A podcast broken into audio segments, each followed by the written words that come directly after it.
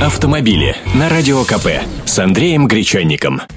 Здравствуйте. Гаишники разъяснили, как теперь наказывают за выезд на встречку. Сразу успокою, никаких новых запретов в этой связи в правилах дорожного движения не появилось, а изменения, внесенные в Кодекс об административных правонарушениях, действуют с 1 января текущего года. Я вам о них не раз рассказывал. И вот что на этот раз объяснили в ГИБДД.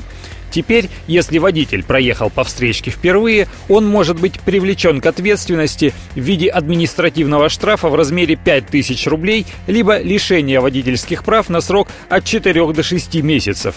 Решение, какое наказание выбрать, принимает не инспектор на месте, но у руководителя подразделения госавтоинспекции так как и у судьи теперь есть возможность учитывать характер каждого конкретного правонарушения, а именно длительность выезда на встречку, траекторию движения по ней и так далее, учесть все обстоятельства, смягчающие и отягчающие ответственность.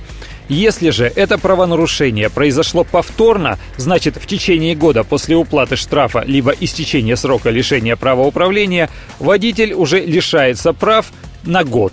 Еще одно новшество. Тем же законом была уточнена ответственность за выезд на встречные трамвайные пути, когда он совершен при объезде препятствия. Она приравнена к ответственности за выезд при объезде препятствия на встречную полосу. Это штраф от тысячи до полутора тысяч рублей. Помимо этих разъяснений, ГИБДД опубликовала плакаты, которые будут размещены на стационарных постах ДПС и на информационных стендах во всех подразделениях госавтоинспекции. Кроме того, их можно скачать на официальном сайте госавтоинспекции Российской Федерации или распечатать с нашего сайта kp.ru.